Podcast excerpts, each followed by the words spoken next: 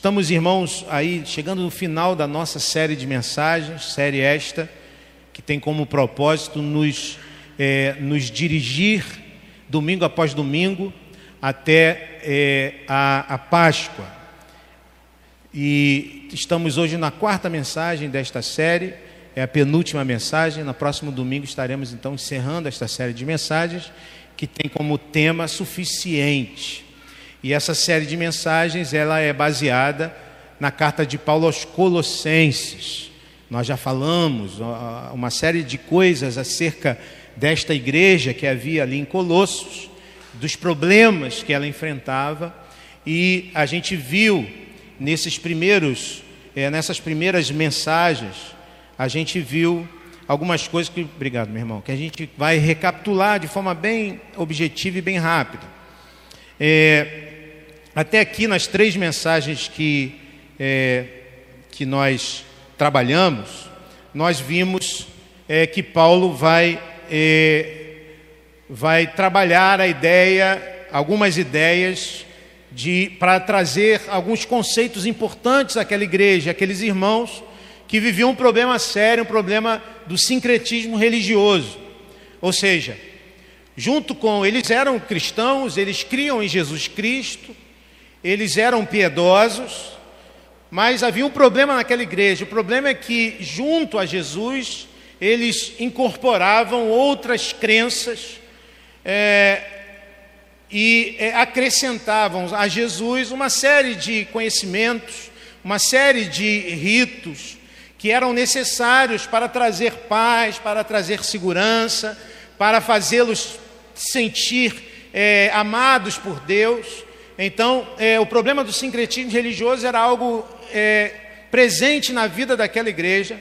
E quando nós tentamos, é, de alguma forma, contextualizar esta mensagem, nós entendemos que vivemos também uma sociedade onde o pluralismo religioso é algo que está presente na nossa sociedade. Você vai na, na, nas diversas tradições, e mesmo entre as igrejas evangélicas, você vai ver que há muitas igrejas associam uma série de crenças, de ritos, até mesmo de outras religiões, é, colocando-as no mesmo patamar da, do poder, da presença de Jesus Cristo. Muitas vezes nós mesmos nos colocamos assim quando imaginamos que precisamos de, é, de, de participar de ritos ou de ter algum tipo de postura moral ou religiosa que nos dê uma tranquilidade em relação ao amor de Deus por nós, à presença de Cristo em nossa vida, muitas vezes nós mesmos acrescentamos à obra de Cristo outras coisas. Por isso que é, a nossa série se chama Suficiente, porque nós estamos aqui vendo que a obra e a pessoa de Cristo são suficientes para é, cada um de nós. E nós vimos então isso na primeira mensagem é, sobre a pessoa de Jesus, nós vimos que Jesus Cristo ele é, é a, a, ele é a imagem do Deus invisível. Nele foram criadas todas as coisas e vimos que para conhecer a Deus nós precisamos conhecer a Jesus e isso basta, isso é suficiente. Nós vimos nas últimas duas mensagens acerca da obra de Jesus, o que ele fez. Domingo retrasado vimos que ele nos resgatou do, do domínio das trevas e nos transportou para o, para o reino do seu Filho amado. Ele, Jesus, foi ao nosso encontro, nos resgatar da nossa condição de prisioneiros pelo pecado. Ele nos tirou de lá e ele nos trouxe para o reino do seu Filho amado. Nós não precisamos mais temer as forças do mal se nós estamos em Cristo. Nós não precisamos mais disso. Podemos ter segurança, paz em nosso coração se nós estamos em Cristo. Vimos também que é, podemos, estamos livres do poder do pecado, ou seja, podemos não pecar, temos liberdade em Cristo para não pecar, embora o pecado estará sempre conosco enquanto estivermos aqui, enquanto nós não estivermos plenamente com o Senhor, mas nós podemos sim não pecar, e esse é o processo de santificação a que temos que passar. Vimos na semana passada dentro da, da obra de Jesus, que ele nos reconciliou com o Pai, que ele estabeleceu paz, que a inimizade que existia entre nós e Deus foi aniquilada pelo sacrifício de Jesus. Nós não temos mais, é, não estamos mais em inimizade com Deus, nós temos a, a paz com Deus. Que maravilha, que bênção sabemos disso. Isso nos traz segurança, isso nos traz a certeza de que o Senhor nos chama agora a viver uma vida diferente. Então a santificação ou sermos santos não acontece para que Deus nos aceite. Ele nos aceita do jeito que nós estávamos, pecadores, totalmente destituídos de glória, Ele nos, é, nos amou e nos recebeu. Mas a partir desse momento que nós estamos em Cristo, nós então somos convidados a viver uma vida de santidade, a viver uma vida diferente. Dito isso, eu quero convidar você a nós hoje meditarmos nesse tema, a singularidade de Jesus e duas exortações. E esse texto está lá, um texto maior, está lá no, em Colossenses 2, 5 a 23. Eu convido você a nós fazermos esta leitura. É, quem, quem já está acostumado aqui sabe que a gente projeta um texto da nova versão internacional, que a gente vai projetar. Se você quiser também acompanhar na sua Bíblia aí, ver as diferenças das versões, isso é, é interessante se fazer.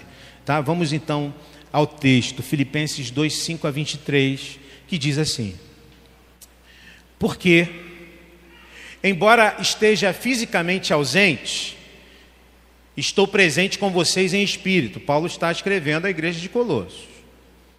E alegro-me em, em, ver como estão vivendo em ordem, como está firme a fé que vocês têm em Cristo.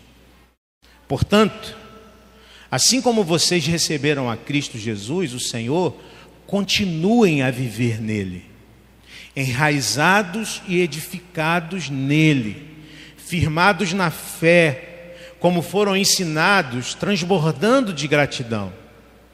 Tenham cuidado para que ninguém os escravize a filosofias vãs e enganosas que se fundamentam nas tradições humanas e nos princípios elementares deste mundo e não em Cristo. Pois em Cristo habita corporalmente toda a plenitude da divindade. E por estarem nele, que é o cabeça de todo poder e autoridade, vocês receberam a plenitude. Nele também vocês foram circuncidados, não com uma circuncisão feita por mãos humanas, mas com a circuncisão feita por Cristo, que é, que é o despojar do corpo da carne isso aconteceu quando vocês foram sepultados com Ele no batismo e com Ele foram ressuscitados mediante a fé no poder de Deus que o ressuscitou dentre os mortos. Quando vocês estavam mortos em pecados e na incircuncisão da sua carne, Deus os vivificou e juntamente com Cristo, Ele nos perdoou todas as transgressões e cancelou a escrita de dívida que consistia em ordenanças e que nos era contrária, ele a removeu pregando-a na cruz. E tendo despojado os poderes e as autoridades, fez deles uma espécie, um espetáculo público, triunfando sobre eles na cruz. Portanto, não permitam que ninguém os julgue pelo que vocês comem ou bebem, ou com relação a alguma festividade religiosa, ou a celebração de luas novas, ou de é, do, ou dos dias de sábado. Estas coisas são sombra do que haveria de vir. A realidade, porém, encontra-se em Cristo. Não permitam que ninguém que tenha prazer numa falsa humildade e na adoração de anjos os impeça de alcançar o prêmio. Tal pessoa conta detalhadamente suas visões e sua mente carnal a torna orgulhosa. Trata-se de alguém que não está unido à cabeça, a partir da qual todo o corpo, sustentado e unido por seus ligamentos e juntas, efetua o crescimento dado por Deus. Já que vocês morreram com Cristo para os princípios elementares deste mundo, por que é que vocês estão como se ainda pertencessem a Ele? Se submetem a regras. Não, não manuseie, não prove, não toque. Todas essas coisas estão destinadas a perecer pelo uso, pois se baseiam em mandamentos e ensinos humanos. Essas regras têm de fato aparência de sabedoria, com sua pretensa religiosidade, falsa humildade e severidade com o corpo, mas não tem valor algum para refrear os impulsos da carne. Palavra do Senhor. Ficou cansada? Hoje o pastor pegou um texto comprido. Mas pode deixar, que vocês ficam, ficam pensando assim, né? Pô, o pastor pregou uma semana aí, dois versículos, pregou 40 minutos, hoje pode ficar tranquilo, tá bom? Vamos lá. Vamos lá ouvir o que o Senhor tem a nos dizer. Eu convido você a ter bastante atenção hoje naquilo que o Senhor tem a nos dizer. O texto começa, irmãos, com este portanto. Portanto, assim como vocês receberam a Cristo, Jesus o Senhor, continuem a viver nele. Esse portanto geralmente é utilizado quando se considera o que veio antes, não é isso? E o que veio antes nós acabamos já de recordar na recapitulação. Jesus é singular em sua pessoa, Jesus é singular em sua obra, ele é maior do que tudo, ele é suficiente em sua pessoa e obra, não precisamos de mais nada além de crer na pessoa de Jesus e de crer na obra vicária de Jesus, sua morte e ressurreição. E ele está dizendo o seguinte: assim como recebemos a Cristo, seja pelo resgate, seja pela reconciliação, e nós vimos aqui nessas últimas mensagens que isso é obra de Deus, não há em nós, ou não havia em, nós nada que pudéssemos fazer para sermos resgatados, não havia em nós nada que pudéssemos fazer para sermos reconciliados com Ele, é obra de Deus. Agora que nos vemos assim, nos encontramos com o Senhor, Ele nos encontrou, Ele nos resgatou, Ele nos reconciliou. Agora nós precisamos, irmãos, viver em Cristo. Precisamos viver em Cristo. Precisamos agora de uma postura, de uma atitude. Ele está dizendo que assim como recebemos a Cristo, precisamos viver em Cristo. A mensagem de hoje nos traz então essa convicção, essa ideia. Se Cristo me salvou, se Cristo me resgatou do poder dominador das trevas, se Cristo me transportou para o reino do seu Filho, se Ele me reconciliou com Deus, morrendo em meu lugar, fazendo com que hoje eu tenha paz com Deus, eu preciso agora ter uma vida que esteja condizente com esta obra de Jesus. Lembra daquela frase bonita do Felipe Anse? Alguns irmãos gostaram muito dessa frase. Deus me ama demais para me aceitar como estou, mas Ele me ama demais para permitir que eu continue como, continue como estou. Agora que nós recebemos a Cristo, precisamos viver em Cristo. Preciso ter uma vida condizente com o que Cristo fez em minha vida e como isso vai acontecer. Né? Como isso vai acontecer? O versículo 7 nos fala: enraizados e edificados nele, firmados na fé, como foram ensinados transbordando de gratidão. Veja que bonito isso aqui, veja que bonita essa estrutura do texto. Às vezes a gente lê, pega o texto, lê muito rapidamente e não percebe essas estruturas. Vamos lá, esse verso 7 nos ensina algumas coisas.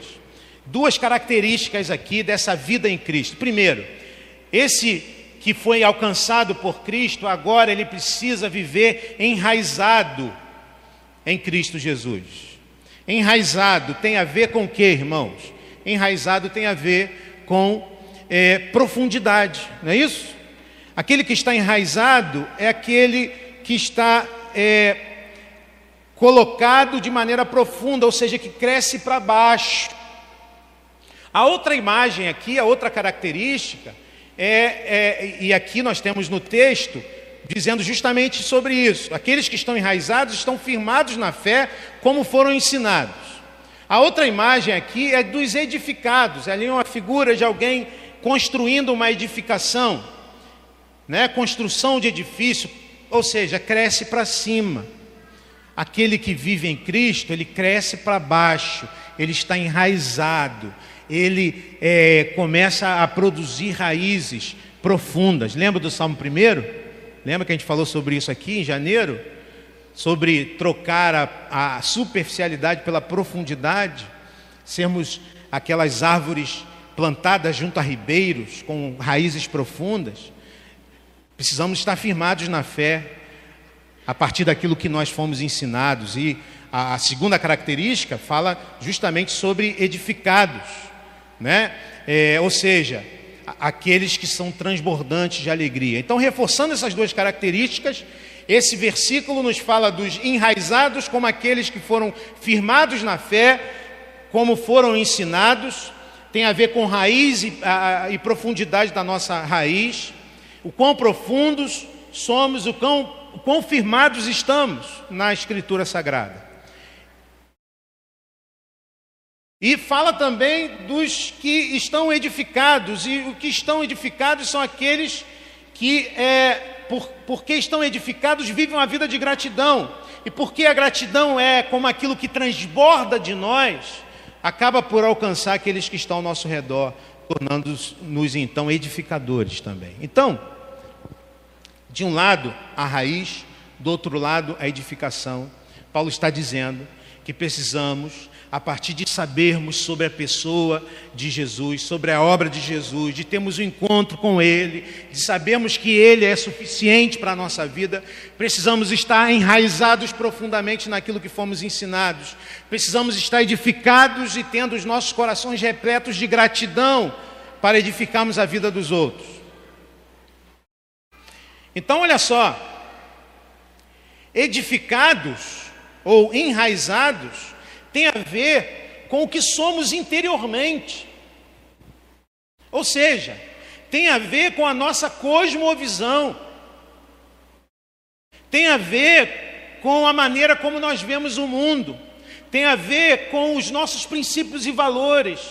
Tem a ver com as nossas prioridades. Tem a ver com a nossa maneira como, como lidamos com as coisas e com as pessoas. Enraizados tem a ver com a nossa cosmovisão.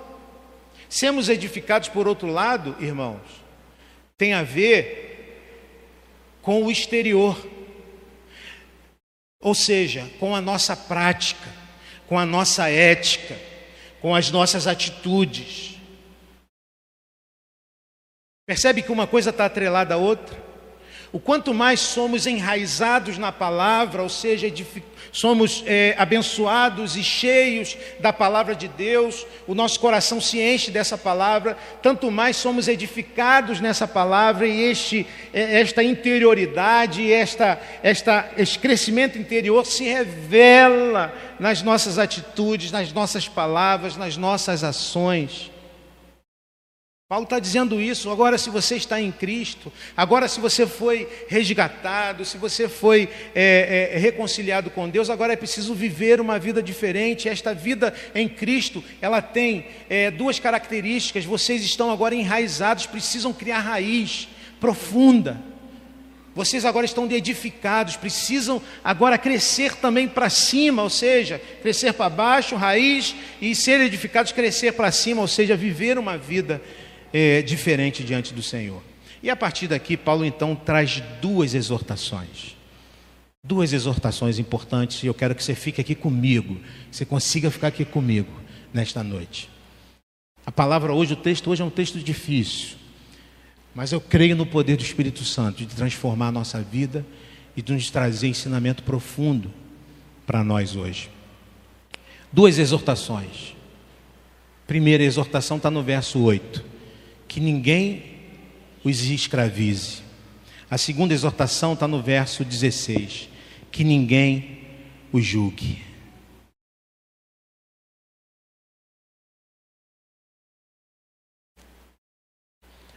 A heresia de Colossos era do tipo que mexia na doutrina, na mente dos crentes, mas era também do tipo que mexia na prática delas o sincretismo religioso dos colossenses, que misturava a obra de Cristo práticas ascéticas, como práticas de privação de prazeres, tinha legalismo, ou seja, observância de regras religiosas.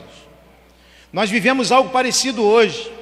O problema da heresia de Colossos era que ela não negava Cristo, não, ela não negava Cristo, tinha inclusive aparência de piedade, mas ela inclu, incluía outras a fé além de Cristo.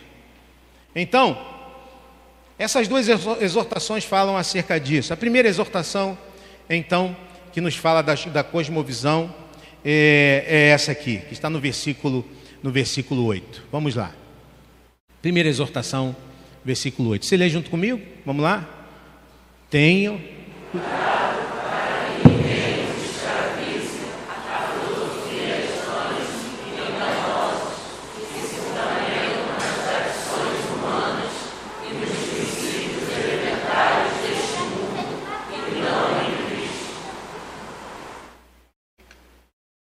Tenham cuidado.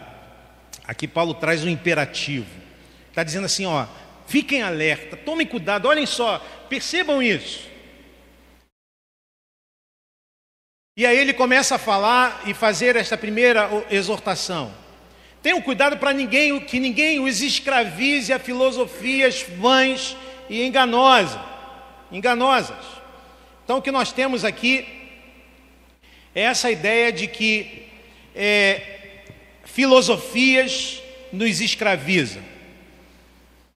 Mas, pastor, o senhor, o senhor estudou filosofia. Né? E geralmente a gente tem essa ideia, né? vai estudar, alguns, algumas pessoas falaram para mim, pastor, o senhor vai estudar filosofia, cuidado, o senhor, o senhor vai é, apostatar da fé. Na universidade pública, então. Aqui você tem essa ideia que está ligado à ideia de que filosofias escravizam. Paulo está dizendo que o que nos escraviza são filosofias. O que Paulo chama aqui de filosofias é importante a gente entender o que ele está chamando de filosofias. Porque, por um lado, se pensa que, de, no senso comum secularizado, se pensa que filosofia ou livre pensar é aquele pensar autêntico e legítimo e que o, o pensar religioso é um pensar alienado, é um pensar que está ligado a um certo controle. É, então, dentro do senso comum, daquilo que nós vivemos numa sociedade secularizada como a nossa, a ideia de fazer filosofia, de ter o pensamento livre, é muito melhor do que essa ideia do pensamento religioso, que geralmente é este que escraviza, segundo esse senso comum. Por outro lado, irmãos, o homem é um ser que só vive se fizer filosofia. Isso, por exemplo, nos distingue dos animais. Por quê? Porque nós perguntamos essas coisas, o que somos. Nós perguntamos de onde nós viemos, quem sou eu? De onde nós viemos, para onde nós vamos? Isso é fazer filosofia, isso é pensar acerca das questões últimas da vida. Irmãos, isso é bom, e eu vou defender a filosofia agora. Isso é bom, são perguntas que precisam ser feitas. E nesse sentido, o não pensar, ou seja, o não filosofar, o não refletir, o não ter tempo para reflexão é algo prejudicial à vida humana. Por exemplo, nós vivemos hoje uma sociedade em que as pessoas trabalham bastante e quando não estão trabalhando, há uma ditadura do entretenimento. E muitas vezes nós somos jogados e lançados no entretenimento. Vivamos, vivemos então nessa, sabe, nesse ioiô. Trabalhamos bastante, estamos cansados, preciso, preciso me entreter. Quando saio do entretenimento, volto para trabalhar. Quando saio do trabalho, volto para o entretenimento. E hoje, com a facilidade da, do acesso ao entretenimento, é, vivemos nessa realidade. Algo muito ruim para a nossa sociedade, porque somos uma sociedade que não reflete, que não faz as perguntas fundamentais. Por essa razão, a pergunta que a maioria das pessoas pensa ser a pergunta mais importante a ser respondida é essa: como ganhar mais dinheiro?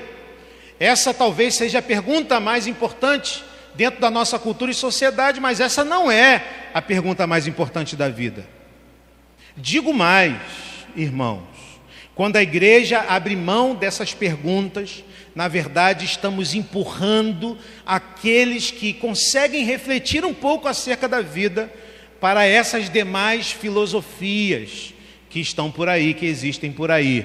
Então, irmãos, esse que nós chamamos, essa ideia de que o, o, o evangelho não tem nada a ver com o conhecimento, com o saber, esse anti-intelectualismo muito presente na igreja evangélica brasileira, é um mal que assola a igreja brasileira, que perdeu a capacidade de discursar nos setores que formam a sociedade, que ditam os pensamentos da sociedade, como por exemplo a universidade. Nós crentes estamos fora, nós cristãos estamos fora das universidades, nós não discutimos com os filósofos e com os pensadores de uma maneira geral e depois reclamamos da universidade e dizemos que é lugar de doutrinação, mas nós nos ausentamos de lá. Então, pastor, que tipo de filosofia Paulo está falando? Então vamos ver que tipo de filosofia Paulo está falando. Primeiro, ele chama essas filosofias vãs de tradições humanas.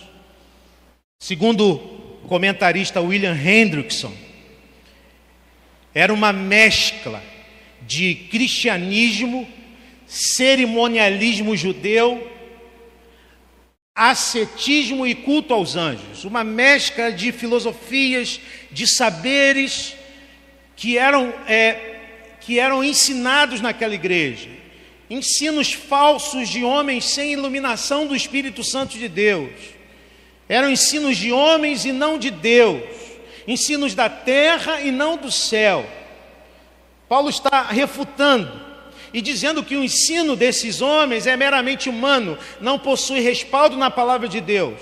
Trata-se de um produto da mente humana e não uma mensagem revelada pelo Senhor. Outra, outra maneira que Paulo, como Paulo fala desses, dessas filosofias, é que eram princípios elementares do mundo. princípios elementares do mundo eram entendidos como os espíritos elementares do universo, os astros, os planetas, supostamente governavam a vida humana. Essa era a ideia que estava no meio daquela igreja, de que os astros tinham poder sobre a vida das pessoas. Em outras palavras, havia uma mistura entre cristianismo, judaísmo e paganismo havia um sincretismo, e isso escravizava aquelas pessoas, por quê? Porque isso não procede de Cristo. Isto não procede de Cristo. Não tem o seu fundamento em Cristo. Então, de que, de que filosofias, pastor Paulo está falando aqui? Paulo está falando de todas aquelas que não têm sua fundamentação em Cristo Jesus todos os saberes que não têm sua fundamentação em Cristo Jesus. Olha só o que Paulo, vai escrever em outro, é, aqui nos versos 9 e 10 é, do texto de Colossenses 2, ele diz: Pois em Cristo habita corporalmente toda a plenitude da divindade, e por estarem nele, que é o cabeça de todo poder e autoridade, vocês receberam a plenitude. Paulo está dizendo que Cristo habita toda a plenitude, ou seja, tudo que existe, existe nele. Tudo que existe neste mundo existe em Cristo. Todo o cosmos está nas mãos de Deus. Em outras palavras, não existe nada fora da, da, do poder e da soberania de Deus. Por isso que estar sem Deus é morte, é não ser porque não existe nada que possa ter vida longe de Deus. O salário do pecado é a morte, aquilo que está ou aquele que está em pecado está longe de Deus. Então, essa singularidade da pessoa de Jesus dá sentido ao todo o restante. É essa singularidade que dá sentido a todo o restante. Nós recebemos a plenitude, o que isso significa? Somos seres humanos plenos em Cristo. Então é isso que Paulo está dizendo: nós somos livres do domínio das trevas, não somos mais escravos do pecado, somos súditos do reino. Então entenda isso, faça ciência, Estude filosofia, busque conhecimento. Mas não se esqueça disso. Não se esqueça disso. Se Jesus é o fundamento de todas as coisas, ele não se opõe à ciência, ele não se opõe à filosofia, mas ele transcende a ciência e a filosofia, ele está acima dessas coisas. As coisas que nós buscamos, nós temos aqui jovens que, que estão se formando, que estão estudando, temos jovens aqui que estão na universidade. Estudem, aprendam, façam isso com zelo, busquem ser é, é, excelentes naquilo que vocês fazem, mas não se esqueçam disso. Não se esqueçam disso. Se Jesus é o fundamento de todas as coisas, ele não se opõe à ciência, ele não se opõe à filosofia, mas ele transcende a ciência, ele transcende a filosofia. Portanto, pessoas que foram alcançadas por Jesus, elas estudam, elas se especializam, elas buscam entendimento e conhecimento, mas tudo isso está debaixo do poder e do senhorio de Cristo, e tudo isso é feito para a glória do Senhor Jesus. Se não for assim, interessante pensar que a filosofia se, se encontra pela investigação, né? A gente consegue o saber investigando, mas Jesus se encontra pela revelação. Ou seja, Jesus se deixa encontrar Lá em João 14,6, Jesus responde, dizendo o seguinte: Eu sou o caminho, eu sou a verdade, eu sou a vida, e ninguém vem ao Pai senão por mim. Então, sabe por quê? Sabem por que nem a filosofia, nem a ciência podem chegar à verdade? Sabe por quê? Porque elas precisam se contentar com investigar as coisas somente. No entanto, a Bíblia nos ensina que Conhecereis a verdade e a verdade vos libertará, é o que diz a palavra de Deus. Portanto, não se deixem escravizar por filosofias vãs. A verdade é Cristo. A verdade não é um conceito. Desde os primeiros pensadores da, da história da filosofia, buscou-se encontrar a verdade. A verdade nunca foi encontrada. A verdade passou a ser algo que não se pode encontrar. Dentro da nossa sociedade contemporânea, vivemos no tempo da pós-verdade. Não há verdade absoluta. O que há são verdades de cada pessoa. Vivemos no relativismo. E por quê? Que nem a filosofia nem a ciência pôde encontrar a verdade. Porque a verdade não é um conceito, a verdade é uma pessoa. A verdade é Jesus. Ele é a verdade, Ele é a vida, Ele é o caminho. Segunda exortação. Você está comigo ainda? Está comigo, amém? Amém. Não sai com parafuso daqui, não, assim, com a cabeça quente. Vai ruminando essa palavra durante a semana. Segunda exortação. Verso 16, lê junto comigo. Portanto.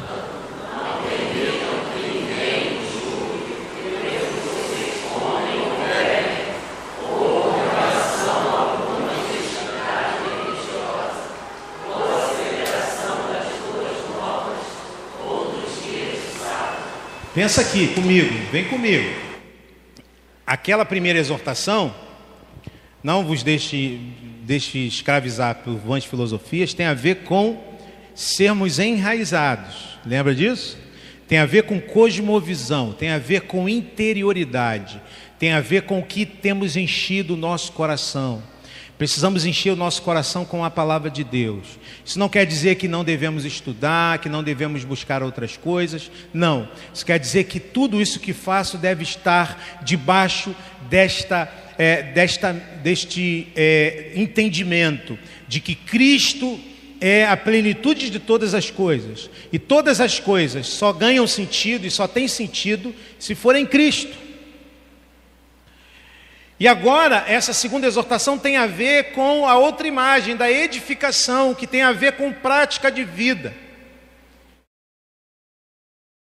Portanto, não permitam, olha só o que Paulo está dizendo: não permitam, não permitam, meus irmãos, mais uma, é, é, um, um, um imperativo: não permita que ninguém o julgue. E aqui você tem essa ideia de procedimento e julgamento. Procedimento e julgamento. Por quê? Paulo diz o seguinte, aqui, por um lado,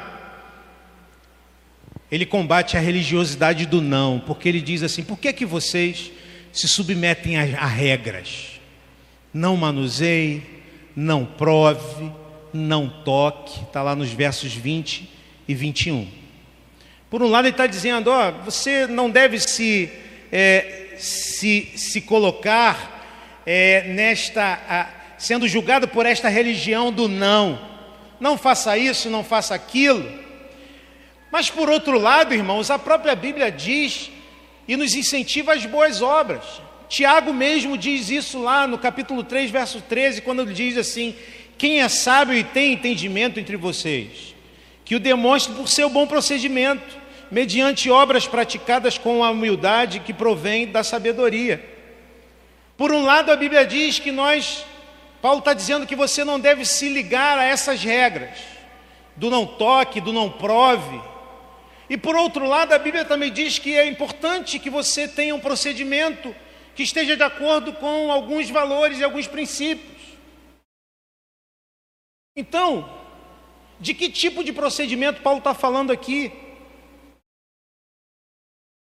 Mais uma vez, a heresia dos colossenses era que aqueles irmãos precisavam fazer coisas para agradar a Deus. Alguns preceitos deveriam ser observados para a proteção dos crentes. Eles tinham que participar de festividades, eles tinham que participar de ritos, festividades de, de, de luas novas, de sábados. Eles tinham, é, é, eles entendiam que precisavam fazer algumas coisas para ter uma certa cobertura espiritual. Você já ouviu falar nisso? Cobertura espiritual está na moda, cobertura espiritual. Né? Alguém chega e diz para você aqui, debaixo do meu ministério, na nossa igreja, aqui você vai ter cobertura espiritual. Não saia daqui, porque senão, se você sair daqui, você vai estar descoberto espiritualmente. Tem gente que faz isso. No entanto, Cristo é suficiente, é o que diz a palavra. Então, olha só o que está acontecendo aqui. Esses procedimentos estavam ligados a duas coisas: a ritos ligados à dieta, ritos judaicos ligados à dieta. Você deve comer algumas coisas, não comer outras coisas. Você vai comer carne agora na Páscoa? Oh. Churrasco na Páscoa? Oh. Fazendo a brincadeira, uma provocação aqui a, a essa ideia de, de dietas e também a, a, a, ritos de calendário, festas, festividades. Paulo está dizendo o seguinte, irmãos: esses procedimentos que esses irmãos têm pregado na igreja de Colossos foram abolidos por Cristo em Sua morte e ressurreição. Essas leis eram leis cerimoniais que foram abolidas por Cristo. Então, quando a gente pergunta de que tipo de procedimento Paulo está falando, Paulo está falando de procedimentos que Cristo aboliu com sua morte. É o que Paulo fala nos versos 13 e 14, quando ele diz: Ele nos perdoou todas as transgressões e cancelou a escrita de dívida, que consistia em ordenanças ou seja, consistia em ritos, consistia em ordenanças, em é, é, é, leis cerimoniais, e que nos era contrária, ele a removeu pregando-a na cruz. As leis cerimoniais do Antigo Testamento, as leis ligadas à dieta, as leis ligadas ao calendário do povo de Israel, essas leis foram abolidas porque elas eram sombra de Cristo, apontavam para Cristo, e quando Cristo, então, na cruz do Calvário se deu para é, é, é, é morrer por nós, ele cancelou a escrita, a carta de dívida. Pensa numa, numa, numa carta de dívida que você tem, você deve um valor impagável um valor impagável, você tem ali um credor que está na, sua, é, é, na sua casa todos os dias te cobrando, de repente alguém paga aquela dívida e diz para você e mostra a você aquela carta rasgada e dizendo: ó, está paga essa carta de dívida, você não deve mais nada. É isso que Jesus Cristo fez por nós. Não precisamos mais das leis cerimoniais, não precisamos mais desses ritos. Temos uma nova aliança, e nessa aliança Jesus já fez tudo o que precisávamos para a salvação. O que nós fazemos agora, fazemos não para sermos salvos, mas o que fazemos agora, fazemos porque fomos salvos. Lembra que a edificação estava ligada à gratidão? Ou seja, edificados pelo Senhor, salvos e tendo nossa dívida cancelada na cruz do Calvário, agora sim podemos viver uma vida em que, por causa da gratidão que inunda o nosso coração, procuramos viver de maneira a agradar ao Senhor, nossa, nosso Salvador. Então, irmãos, se na cruz Jesus pagou o preço do meu pecado, ele não se opõe à moral, mas ele transcende a moral. Lembra que a gente falou sobre as filosofias e a ciência? Ele não se opunha a filosofias e às ciências, mas ele transcendia a ciência. Aqui também é algo importante da gente entender. Se na cruz Jesus pagou o preço do meu pecado, não é que ele diz para a gente que a gente não tem que ter uma vida, uma moralidade bíblica, não. Mas ele está dizendo, ou a Escritura está dizendo, que ele transcende a moral. Ele é muito mais do que isso. O Evangelho é muito maior do que simplesmente uma lista de leis morais que devemos observar. O Evangelho é muito mais que isso. Não é que nós temos uma lista de leis morais para observar, é que por causa do amor de Cristo Jesus por nós, em nos dar a salvação, agora nós vivemos uma vida de moralidade, de princípios, porque amamos a Jesus. É resposta, é gratidão.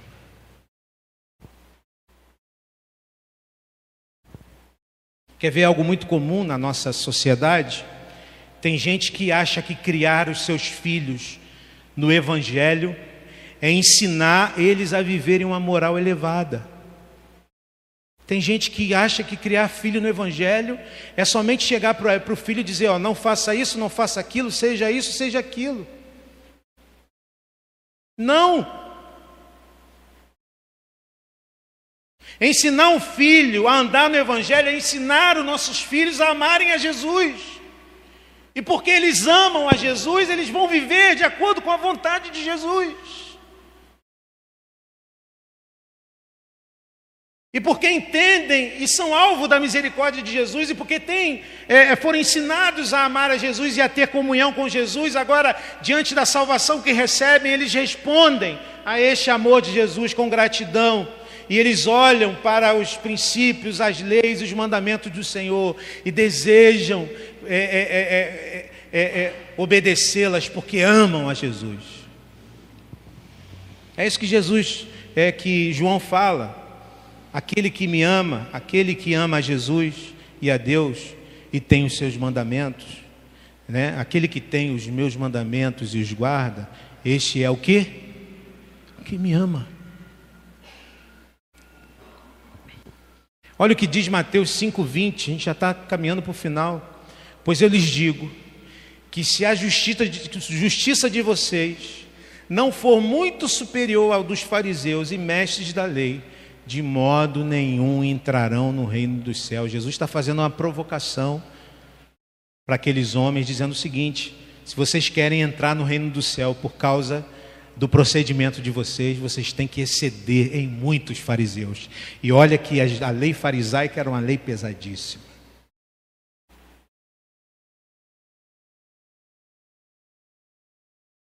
Então, meu querido irmão, minha querida irmã, a nossa moral não é lei, a nossa moral é gratidão. Não deixe que os religiosos e os legalistas te julguem pelo teu proceder em relação a coisas que Jesus já realizou. Mas viva a sua vida edificada em Cristo. E, dê, e, e enche o seu coração de gratidão. E essa gratidão e esta, esta relação com este Jesus fará com que você deseje andar nos caminhos dele, deseje viver de acordo com a vontade dele. Para a gente finalizar.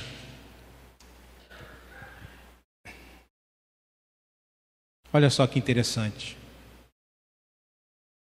A vida com Cristo é muito mais do que filosofias. Ele é plenitude de todas as coisas. Todos os saberes, todas as ciências, todas. Tem uma música que fala disso, né? Que eu ouço todo dia lá em casa, né, Gleice? A gente ouve todo dia aquela música, né? Teologia para explicar.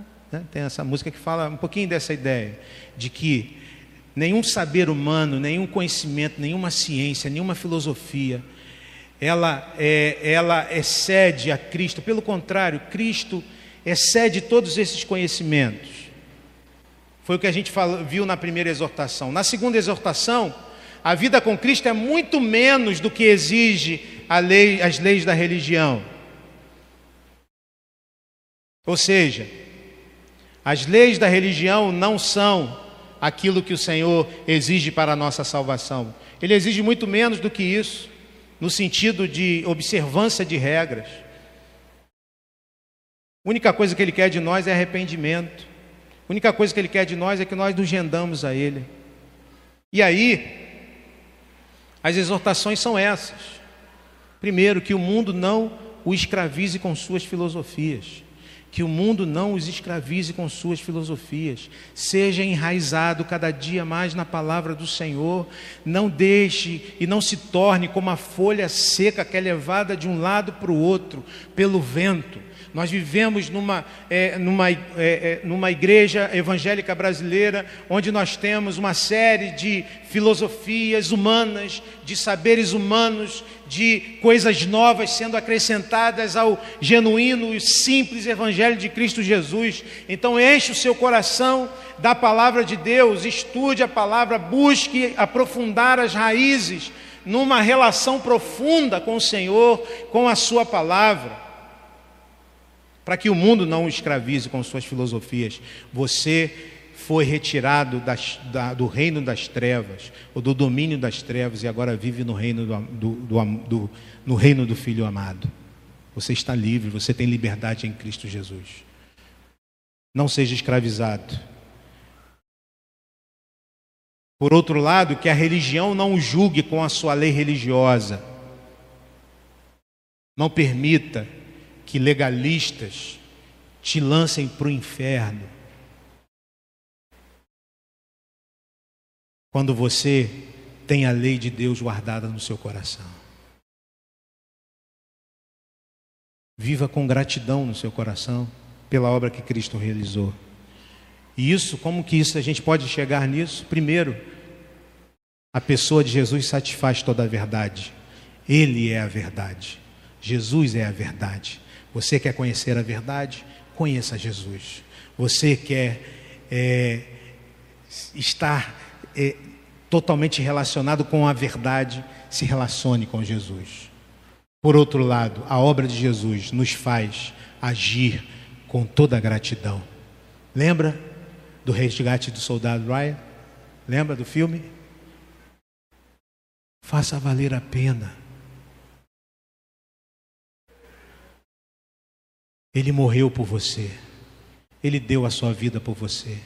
Ele se entregou por você. Ele te tirou do domínio das trevas. Ele te trouxe para o reino do seu filho. Ele te tirou de uma condição de inimizade com Deus. E ele é, estabeleceu a paz entre você e Deus.